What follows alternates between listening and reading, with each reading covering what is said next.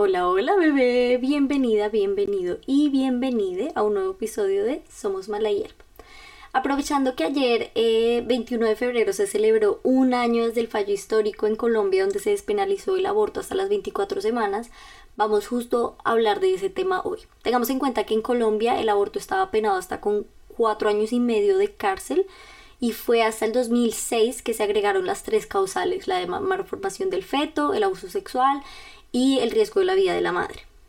Entonces, hoy vamos a tocar este tema del que a veces solo estamos escuchando Hoy vamos a tocar este tema del que a veces solo escuchamos por debajo de cuerda, en conversaciones de confianza, conversando con otras mujeres y con otras personas gestantes, o a veces incluso este tema que nos guardamos para nosotras mismas. No lo comentamos con nadie porque sentimos esta enorme presión y este cargo de Como algunas de ustedes ya saben, Em, porque también he hablado de esto en Instagram.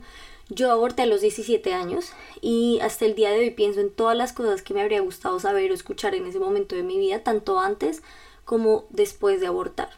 Mi aborto fue una decisión que me costó muchísimo tomar porque, sobre todo por las circunstancias de vida en ese momento, ¿no? Muchas personas creen que las personas que abortamos simplemente abortamos y ya, como que se decide si vamos a comer pizza o hamburguesa, pero no, o sea, realmente es una decisión que cuesta mucho y no solo por las miles de dudas que se tiene, sino también por la presión del entorno, ¿no?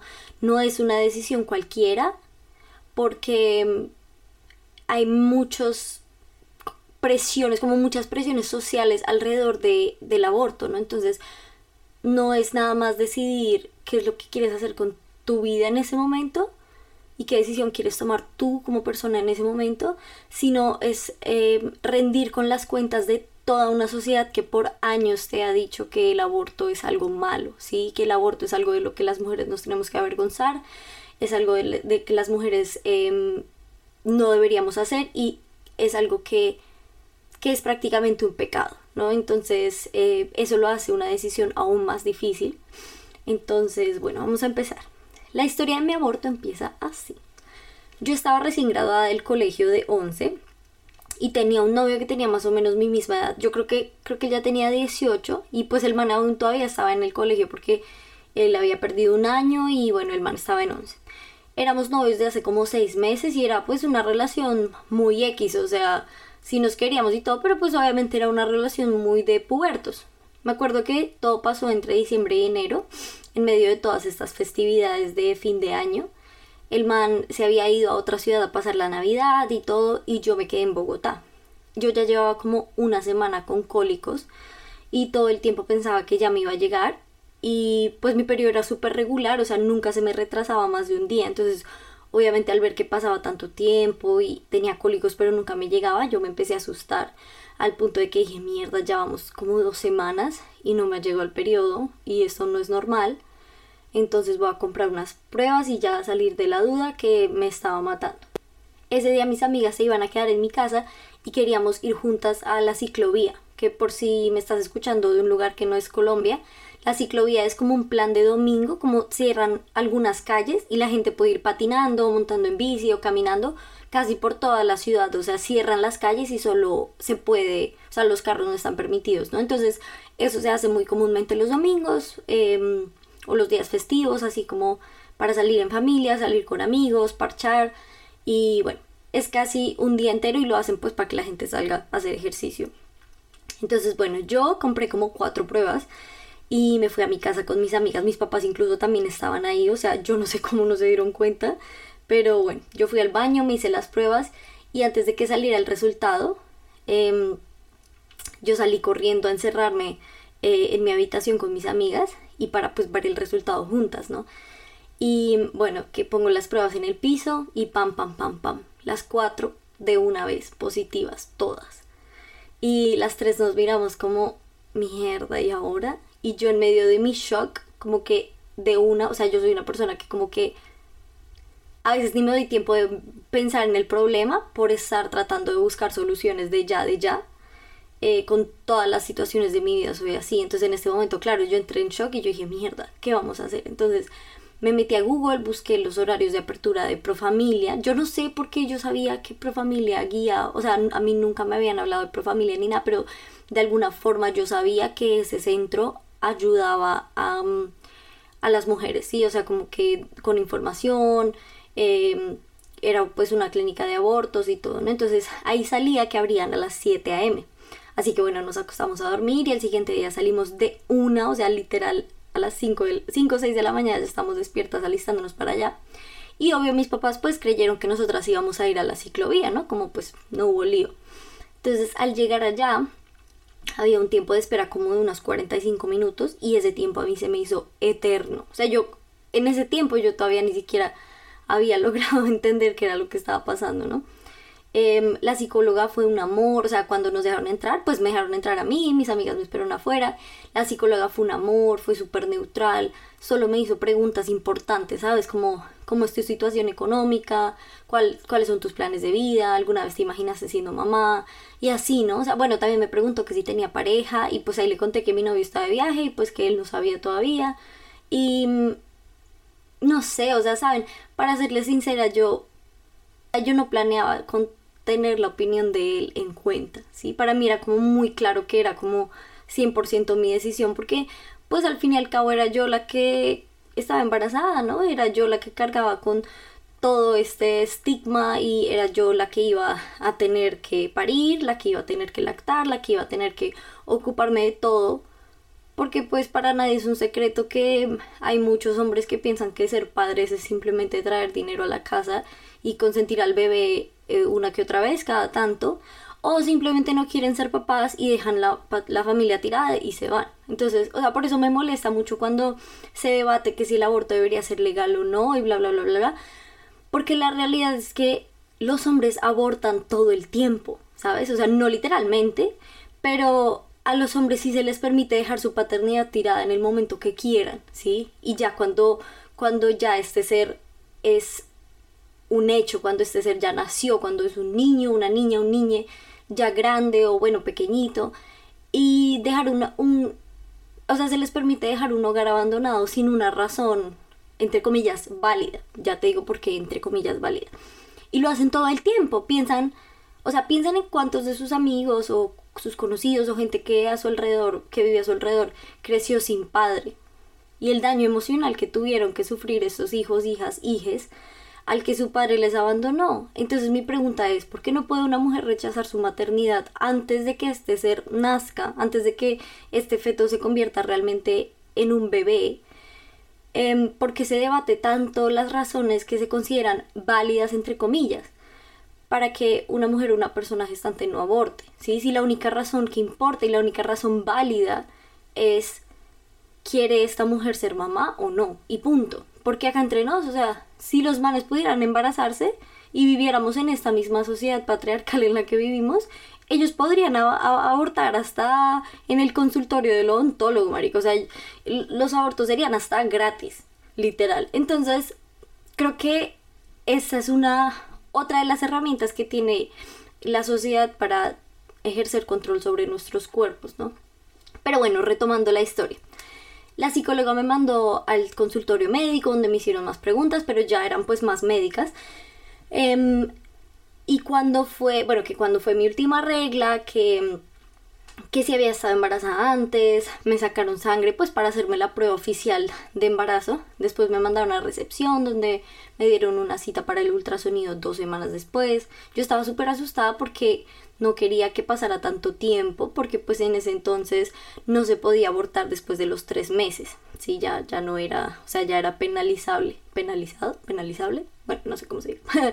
entonces yo quería que todo fuera lo más rápido posible, ¿no? Y aparte que como yo siempre he sido una persona como tan, como tan impulsiva, como tan práctica, entre comillas, yo siempre soy como que no me gusta darme el tiempo de dudar, de muchas cosas, Entonces por eso estaba como, como estaba tan segura de mi decisión, yo decía, esto tiene que pasar lo más rápido posible para que yo no tenga el espacio para sentirme insegura, porque tengo miedo, ¿no? Pues de, sentirme insegura, de no saber qué decidir.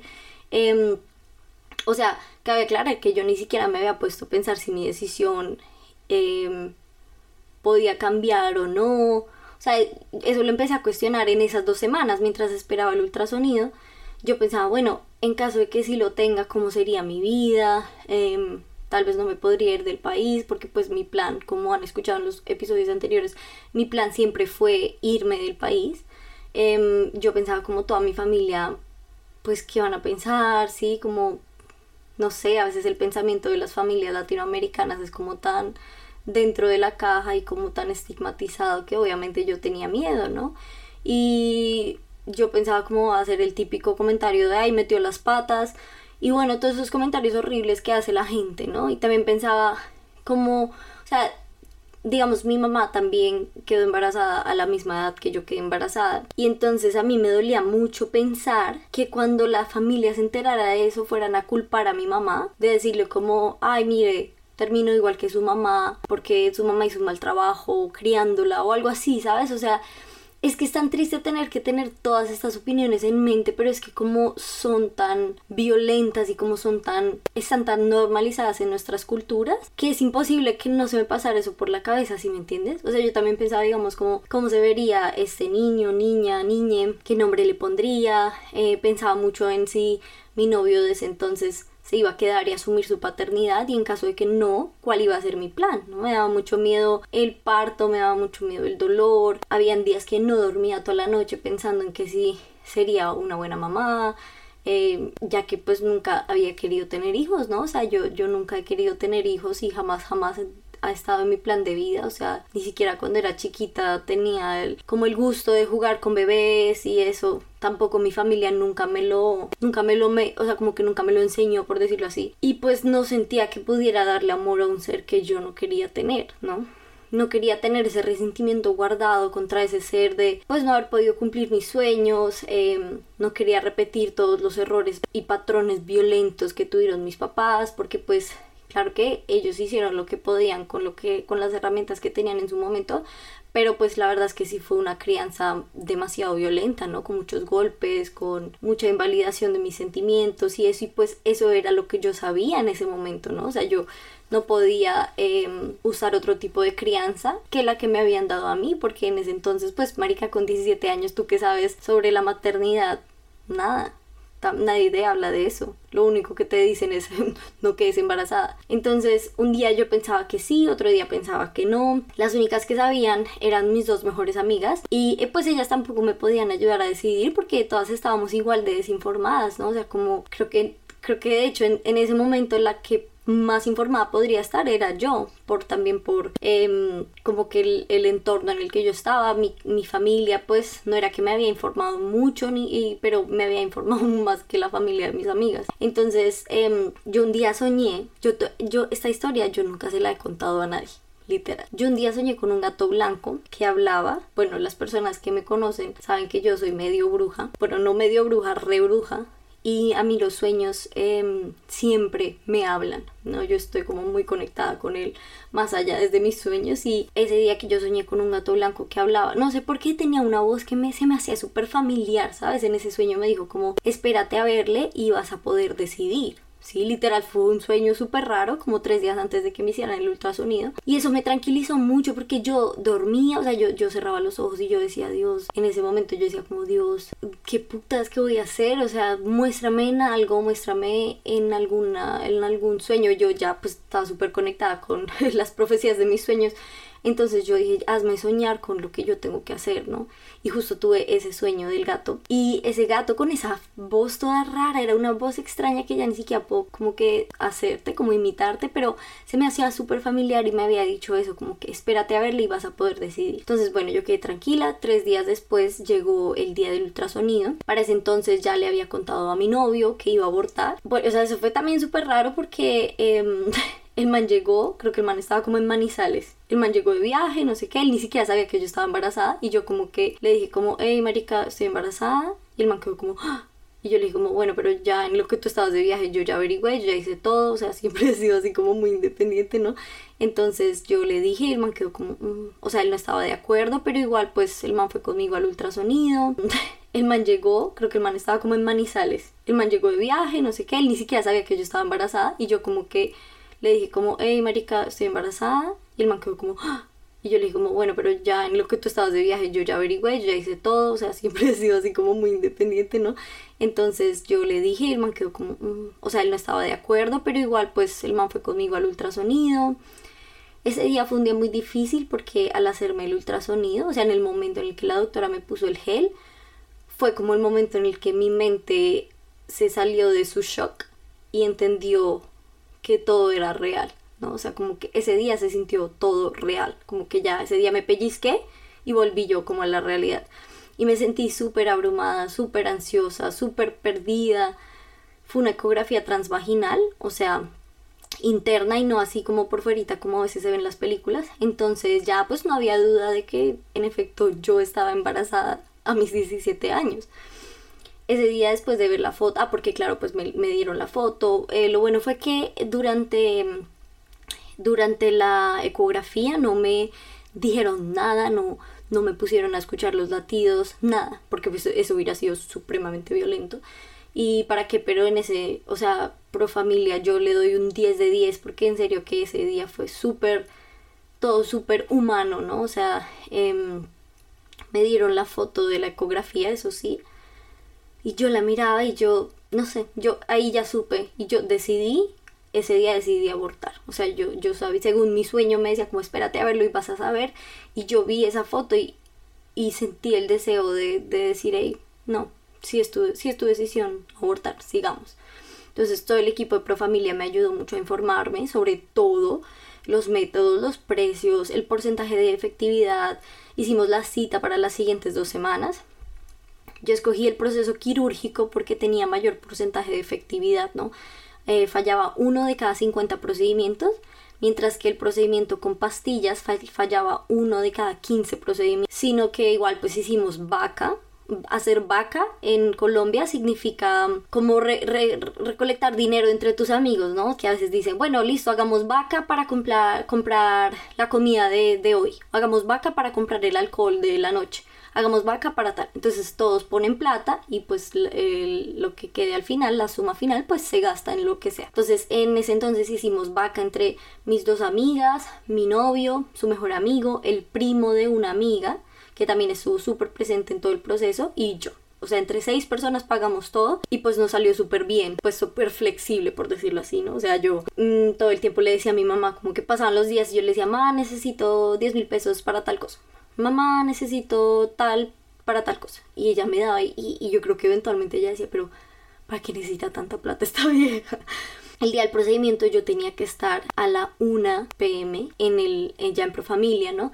Y tenía que ir en ayunas, o sea, yo no podía haber comido nada como desde 6 horas antes. Em, eso fue súper, súper raro porque, no sé, o sea, pues fue súper difícil irme de la casa porque en mi casa era como que mi novio, su mejor... Entonces, eh, pues para poder salir me tocó decirle mentiras a mi mamá, eh, al final ella pues como que no me quería dejar salir. Bueno, el caso fue que la historia termina así de que yo le tuve que contar a mi mamá, que eso también fue súper difícil. O sea, yo tenía que estar a la una allá, no podía haber comido. Entonces yo le dije a mi mamá, no, no, no tengo hambre para el desayuno, no quiero. Y ella así como, mm, bueno, pero ya estaba así como que, y yo le decía, no, ya tengo que salir, ya tengo que salir. Y ella me dijo como, no vas a salir si no has almorzado. Y yo de que, y yo, mierda, ¿qué hago? Y me acuerdo que, me acuerdo tan bien, ella estaba em, en el estudio de ella, en la casa, y estaba creo que viendo como, no sé, caso cerrado o algo así de eso que a veces ven las mamás. Y yo así que entraba al cuarto y yo, puta, ya se iba haciendo tarde, se iba haciendo tarde, y yo, mierda, no voy a alcanzar a llegar, ¿qué voy a hacer? Y yo pasaba y yo, le, y yo le dije, ma, necesito hablar contigo. Y ella me dijo, ¿qué pasó? Y yo, y como que no, bebé, yo tenía el corazón, no, no yo tenía, o sea, ella pues como que no me quería dejar salir. Em, bueno, el caso fue que la historia termina así de que yo le tuve que contar a mi mamá, que eso también fue súper difícil, o sea, yo tenía que estar a la una allá, no podía haber comido, entonces yo le dije a mi mamá, no, no, no tengo hambre para el desayuno, no quiero. Y ella así como, mm, bueno, pero ya estaba así como que, y yo le decía, no, ya tengo que salir, ya tengo que salir. Y ella me dijo como, no vas a salir si no has almorzado. Y yo de que, y yo, mierda, ¿qué hago? Y me acuerdo que, me acuerdo tan bien, ella estaba em, en el estudio de ella, en la casa. Y estaba, creo que viendo como, no sé, caso cerrado o algo así de eso que a veces ven las mamás. Em, y yo así que entraba al cuarto y yo, puta, ya se iba haciendo tarde, se iba haciendo tarde. Y yo, mierda, no voy a alcanzar a llegar, ¿qué voy a hacer? Y yo pasaba y yo, le, y yo le dije, ma, necesito hablar contigo. Y ella me dijo, ¿qué pasó?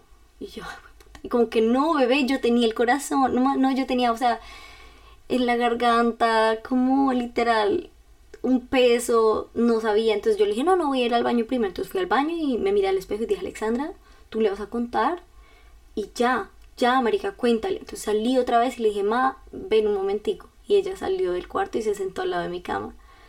Y yo le dije como, mami, estoy embarazada.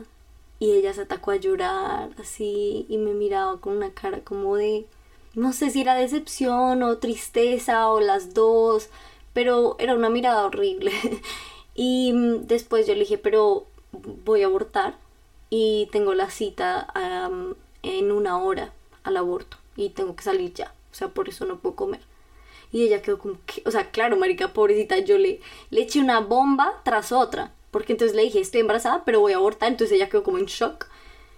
Y me acuerdo mucho que ella fue como, pero, ¿estás segura?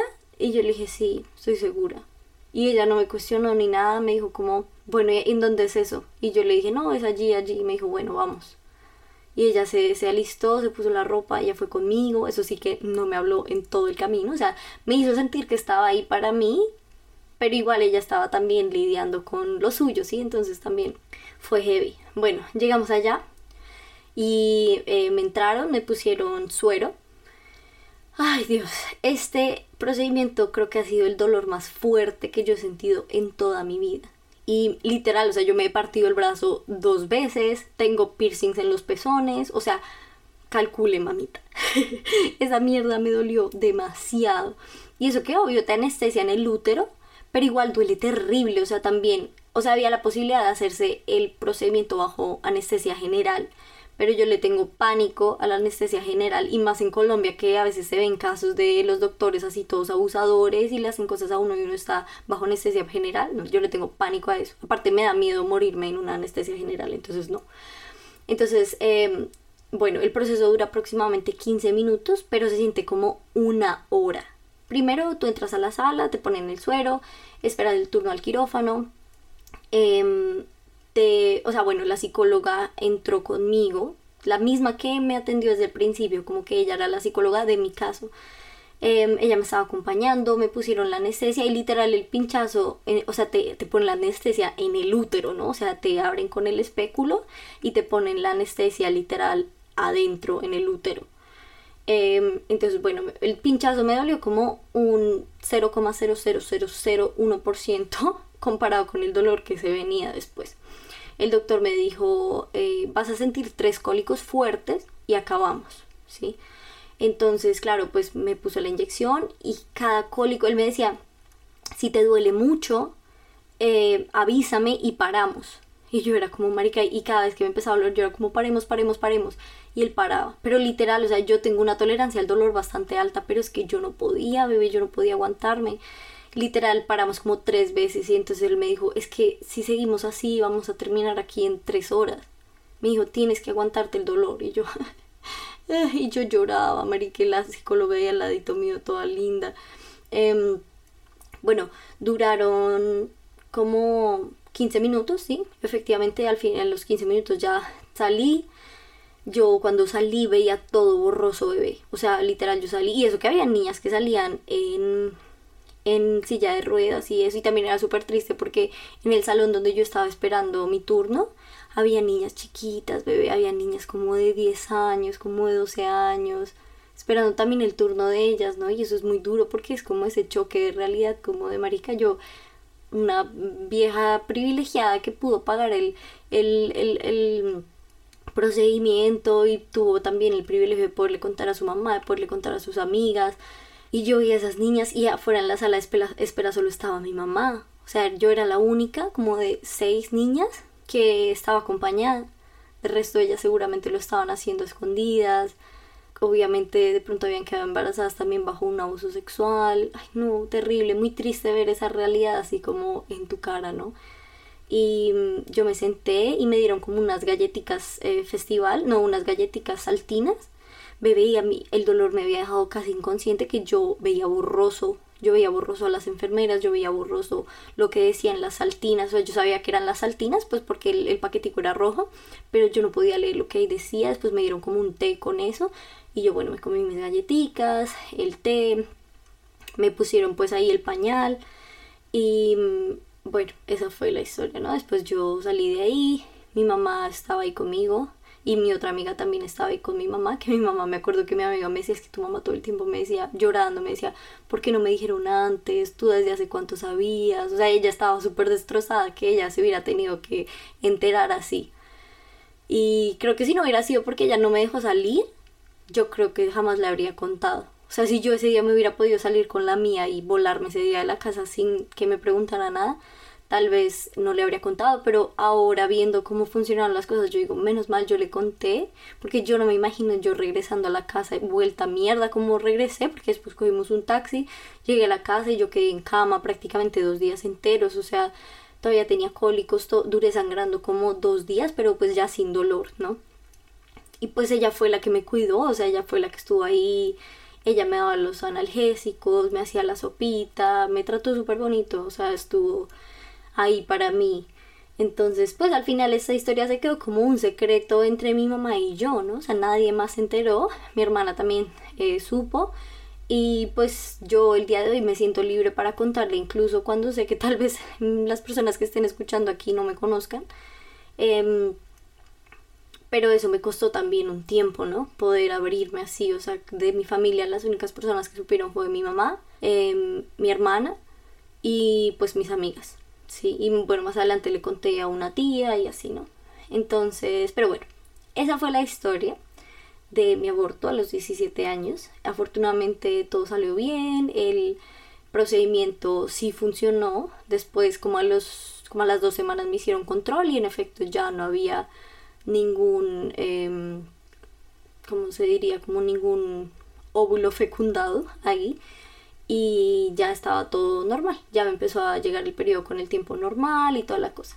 Entonces, ya entrando en materias políticas, después de haberte contado esta historia, vamos a empezar con los argumentos fuertes.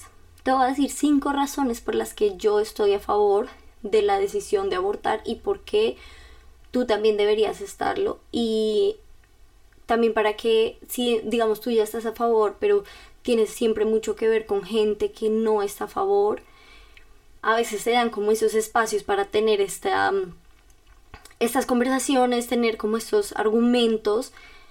Y pues cuando uno analiza, digamos, los argumentos de las personas pro vida, se da cuenta que esos son argumentos vacíos y llenos de ignorancia. Entonces, si tú tienes un día un argumento con una persona pro vida, em, aquí te doy como las cosas que yo he investigado, las cosas que yo he aprendido y los argumentos que yo siempre uso cuando está en la mesa la discusión sobre si el aborto debería ser legal o no, o si el aborto es bueno o malo, o lo que sea, lo que siempre ponen en la mesa, ¿no? Cuando analizamos la decisión de abortar desde una manera individual, o sea, es decir, yo, lo que yo haría, lo que, si yo lo haría, si yo no lo haría, no nos permitimos ver la situación desde los ojos de quien realmente la está viviendo, ¿sí? Entonces las realidades de las mujeres alrededor del mundo son supremamente diferentes y mm, si vemos las cosas desde nuestra perspectiva, siento que no es suficiente para poder tener el derecho a opinar, ¿sabes? Como que, por ejemplo, una vieja famosa con plata no tiene las mismas desventajas de una mujer empobrecida en algún lugar de Latinoamérica, ¿no? Siempre se cree como que mm, el aborto fuera algo fácil y realmente no lo es, ¿sí? Y viviendo y, viendo como todas las... Em, desigualdades que hay en Colombia, es muy ignorante decir como, ay no, pues igual que lo tenga, ¿quién la mandó a abrir las patas? ¿Quién la mandó? No sé qué, es como, es que eh, todo esto es un sistema, es un problema sistémico, ¿sí? no es solamente los embarazos no deseados, sino que de los embarazos no deseados se vienen unas raíces fuertísimas de desigualdad social que no podemos solucionar con decir, ay, salvemos las dos vidas porque no es cierto, el gobierno colombiano no se hace cargo, si no se hace cargo de nuestras vidas, de todas las mujeres que están matando ahora y no nos cuida el Estado, ahorita a nosotras las mujeres que ya nacimos, menos les va a importar una vida que no ha nacido, si me entiendes? A ellos no les importa en sí las dos vidas, lo que les importa es que las mujeres no puedan decidir y se aseguran de eso. Por ejemplo, no es lo mismo una mujer em, que de pronto quedó embarazada sin planearlo, pero decide tener a su bebé, que una mujer eh, empobrecida en otro sector del país que no tiene los recursos en serio para darle de comer a ese ser que va a venir al mundo, ¿sí?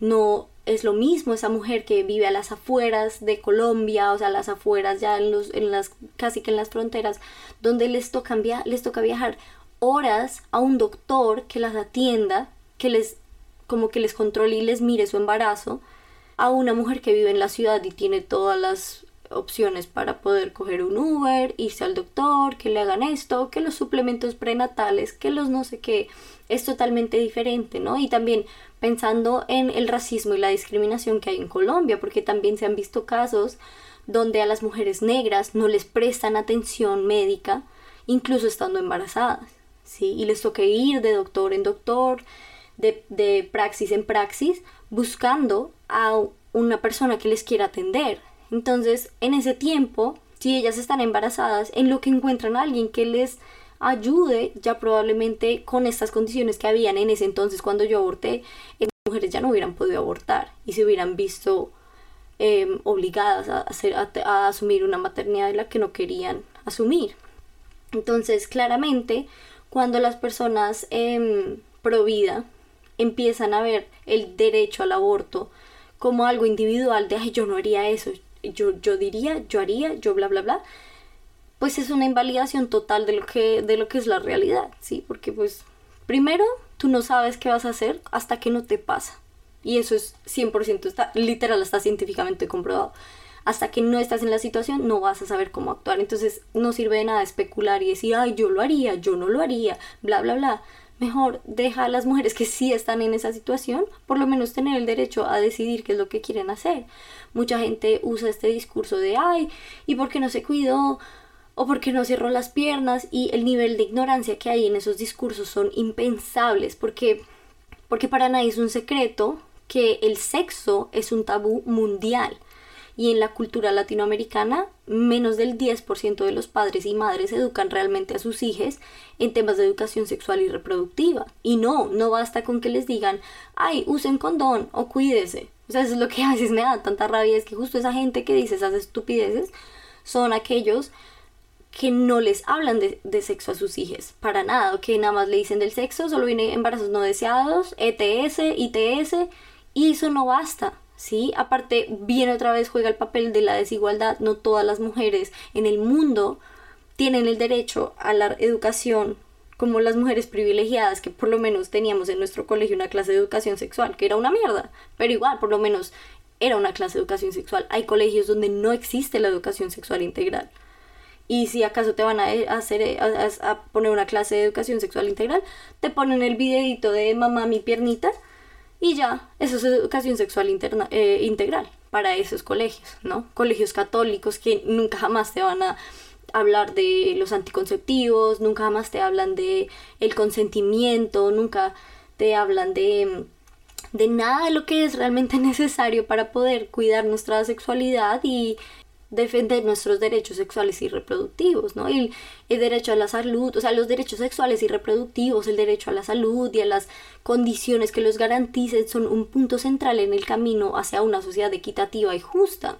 Si hay una buena educación sexual, por obvias razones, pues van a haber menos embarazos no deseados, ¿sí? Y otra cosa es que también los abortos siempre han estado. Los abortos, el aborto es una práctica que se ha hecho hace miles de miles de años, o sea, solo que como era tan tabú, muchas personas no lo aceptaban, pero habían mujeres, habían eh, doulas, que son como las, las parteras, que ellas practicaban abortos a escondidas.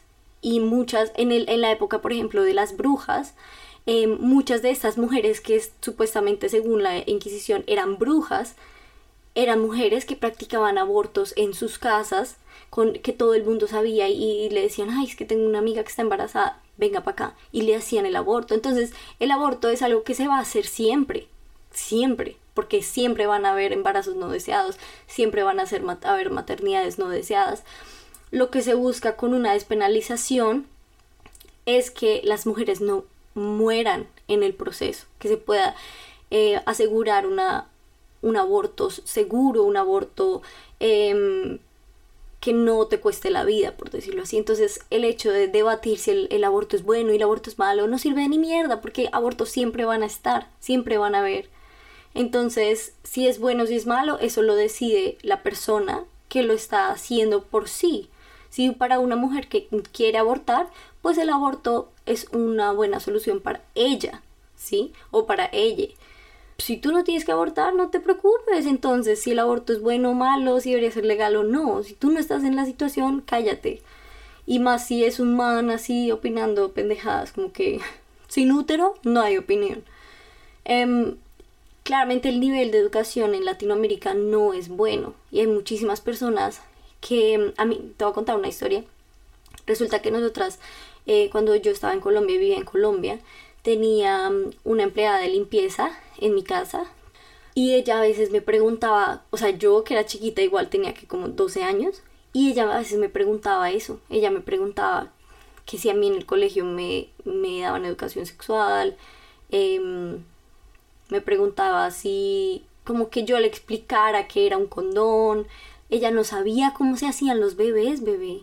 O sea, ella no sabía cómo funcionaba y ella ya había tenido cuatro hijos y ya era una mujer mayor y mm, eventualmente ella más adelante decidió con mi mamá, también lo hablaron y mi mamá le dijo si usted quiere hacer, hacerse la ligadura de trompas, yo se la hago. Y ella dijo sí, sí, yo me la quiero hacer. Pero es que ella con cuatro hijos, ella todavía no sabía cómo se hacían los bebés. Y para muchas personas privilegiadas eso es súper difícil de imaginar porque es como, ay, ¿cómo no vas a saber? Es que lo que te digo, el nivel de educación en Colombia no, no informa realmente, ¿sí? Y hay personas que ni siquiera tienen el derecho de ir al colegio, no pueden por diferentes eh, eh, dificultades económicas y no van al colegio. Entonces, ¿de dónde van a aprender? ¿Sí me entiendes? No es un tema tan normal, claro, para muchas personas privilegiadas seguro lo ven en una película, lo ven, eh, no sé, en algún lugar, le preguntan a X persona, de pronto tienen clases de educación sexual y entonces ahí sí se dan cuenta de cómo es que funciona o alguien les explica, pero es que si nadie te explica no lo vas a saber, entonces no es tan fácil como decir, ay, pues que se cuide, porque es que decir ese tipo de cosas es ignorar la realidad de muchas otras mujeres en el país y en el mundo. Entonces, eh, casi siempre estos son los argumentos que yo uso cuando estamos hablando eh, cuando está en la mesa el aborto. Entonces, si en algún momento a ti te pasa con alguien que estás hablando, tienes que poner muy en claro que el aborto siempre va a estar, que nadie está ahí para decidir si eso es algo bueno o malo y tampoco es el papel de nadie decidir sobre el cuerpo de una mujer y sobre la maternidad de una mujer. Porque pues como te dije antes, miles de hombres en el mundo rechazan sus paternidades todo el tiempo. Entonces, ¿por qué no podríamos nosotras decidir de nuestra maternidad? Bueno, este episodio creo que quedó un poquito corto. Ah, no, quedó bien. bueno, eh, espero que este episodio te haya servido. Em, si tú eres una mujer que tuvo que pasar un aborto, quiero que sepas que no estás sola, que hay muchas mujeres que estamos contigo, y que aunque el mundo exterior te haga sentir que hiciste algo mal, busca en ti la respuesta de de qué es realmente lo que hiciste y por qué lo hiciste y date cuenta que lo hiciste por ti. ¿sí? Lo hiciste por ti y al final de cuentas no hay una persona que pudiera decir mejor sobre su cuerpo que tú misma. Y si de pronto tú no has pasado por un aborto, pero conoces a alguna mujer que haya tenido que pasar por un aborto, de pronto has acompañado a alguna amiga, hazle saber que estás ahí, ¿sí? Y que pueden hablar de lo que les pasó, que pueden hablar de, las cosas con libertad. Y si en algún momento te encuentras con una situación de una persona prohibida agrediendo a una persona que vivió un aborto, ten los argumentos bien hechos porque con argumentos se calla siempre la ignorancia. Eso sí es algo que, que uno aprende también con la experiencia. Cuando alguien dice pendejadas, tú le vienes con un argumento bien hecho y se quedan ellos sin palabras, entonces creo que es una herramienta, la información siempre va a ser una herramienta muy buena. En estos días voy a publicar en Instagram un par de cosas que a mí me han ayudado a sanar también eh, mi aborto y tal vez te ayuden a ti también. Entonces espero que te haya gustado y te haya servido este episodio. Em, compártelo, califícalo, compártelo con todas tus amigas y nos escuchamos entonces el próximo miércoles con otro episodio en Somos Mala Hierba. Chao.